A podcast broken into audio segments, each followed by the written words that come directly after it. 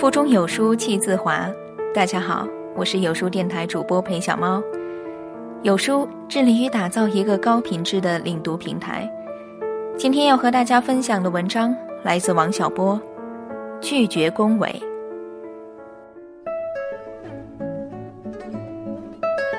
在美国时，常看笑星考斯比的节目。有一次，他讲了这么一个笑话。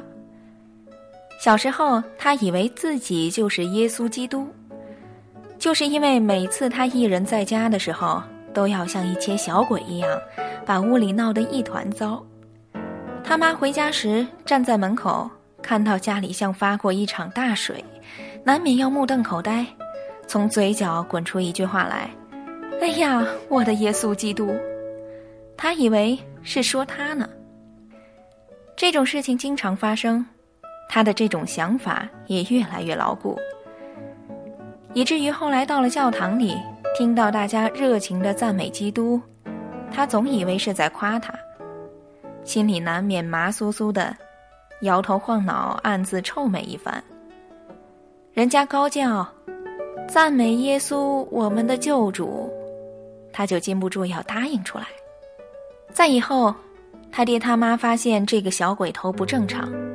除了给他两个大耳光，还带他去看心理医生。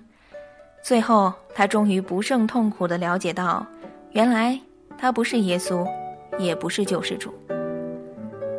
当然，这个故事讲到这个地步，就一点都不逗了。这后半截儿是我加上的。我小的时候常到邻居家里去玩，那边有个孩子比我小好几岁，经常独自在家。他不乱折腾，总是安安静静跪在一个方凳上听五斗橱上的一个匣子。那东西后来我们拆开过，发现里面有四个灯，一个声音粗哑的蛇簧喇叭。总而言之，是个破烂货。里面说着些费解的话，但他屏息听着，终于等到一篇文章念完。广播员端正声音，一本正经的说道：“革命的同志们，无产阶级革命派的战友们。”这孩子马上很清脆的答应两声，跳到地上扬尘舞蹈一番。其实，匣子里叫的不是他。刚把屁股帘摘掉没几天，他还远够不上是同志和战友，但你也挡不住他高兴。因为，他觉得自己除了名字张三李四考斯比之外，终于有了个冠冕堂皇的字号。至于这名号是同志、战友还是救世主，那还在其次。我现在说到的，是当人误以为自己拥有一个名号时的张狂之态。对于我想要说到的事儿，这只是个开场白。当你真正拥有一个冠冕堂皇的字号时，真正臭美的时候就到了。有一个时期，匣子里总是在称赞革命小将，说他们最敢闯，最有造反精神。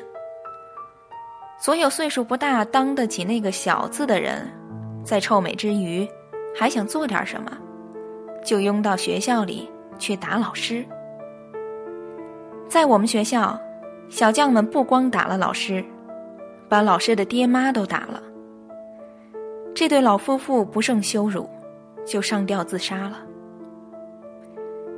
打老师的事儿与我无关，但我以为这是极可耻的事儿。干过这些事儿的同学后来也同意我的看法，但就是搞不明白，自己当时为什么像吃了蜜蜂屎一样，一味的轻狂。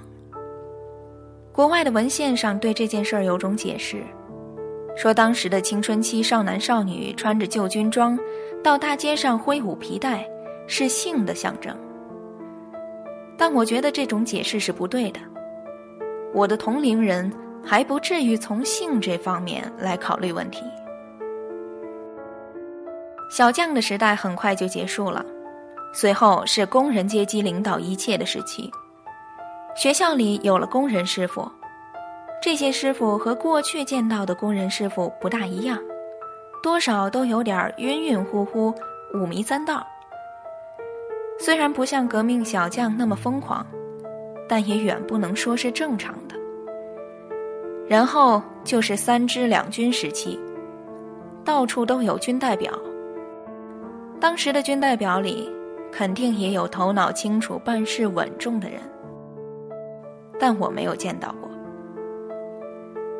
最后，年轻人都被派往农村，接受贫下中农的再教育，学习后者的优秀品质。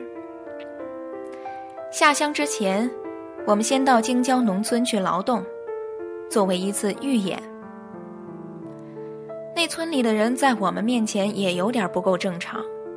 寻常人走路不应该把两腿叉得那么宽，让一辆小车都能从中推过去。也不该是一颠一颠的模样，只有一条板凳学会走路才会是这般模样。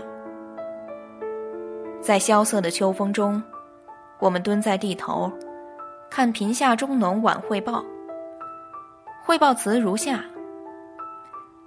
最最敬爱的伟大领袖毛主席，我们今天下午的活是领着小学生们敛芝麻。报告完毕。我一面不胜悲愤的想到自己长了这么大的个子，居然还是小学生，被人领着敛芝麻；一面也注意到汇报人兴奋的样子。有些人连冻出的清水鼻涕都顾不上擦，在鼻孔上吹出泡泡来了。现在我提这些事情，绝不是想说这些朴实的人们有什么不对。而是试图说明，人经不起恭维。越是天真朴实的人，听到一种于己有利的说法，证明自己身上有种种优越的素质，是人类中最优越的部分，就越会不知东西南北，撒起癔症来。我猜，越是生活了无趣味，又看不到希望的人，就越会竖起耳朵来。听这种于己有利的说法，这大概是因为撒癔症比过正常的生活还快乐一些吧。说到了这一点，这篇文章也临近终结。八十年代之初，我是人民大学的学生，有一回被拘到礼堂里听报告，报告人是一位青年道德教育家。我说是被拘去的，是因为我并不想听这个报告，但缺席要记旷课，旷课的次数多了就毕不了业。这位先生的报告总是从恭维听众开始。在清华大学时，他说：“这里是清华大学呀，是全国最高学府啊。”在北大则说：“这里是有五四传统的呀。”在人大则说，这是有革命传统的学校啊。总之，最后总要说，在这里做报告，他不胜惶恐。我听到他说不胜惶恐的时候，禁不住舌头一转，鼻子底下滚出一句顶级的粗话来。顺便说一句，不管到了什么地方，我首先要把当地的骂人话全学会。这是为了防一手，免得别人骂我还不知道。虽然我自己从来不骂人，但对于粗话几乎是个专家。为了那位先生的报告，我破例骂了一回。这是因为我不想受他的恭维。平心而论，恭维人所在的学校是种礼貌。从人们所在的民族、文化、社会阶层。乃至性别上编造种种不切实际的说法，那才叫做险恶的煽动。因为他的用意是煽动一种异症的大流行，以便从中渔利。人家恭维我一句，我就骂起来。这是因为，从内心深处我知道，我也是经不起恭维的。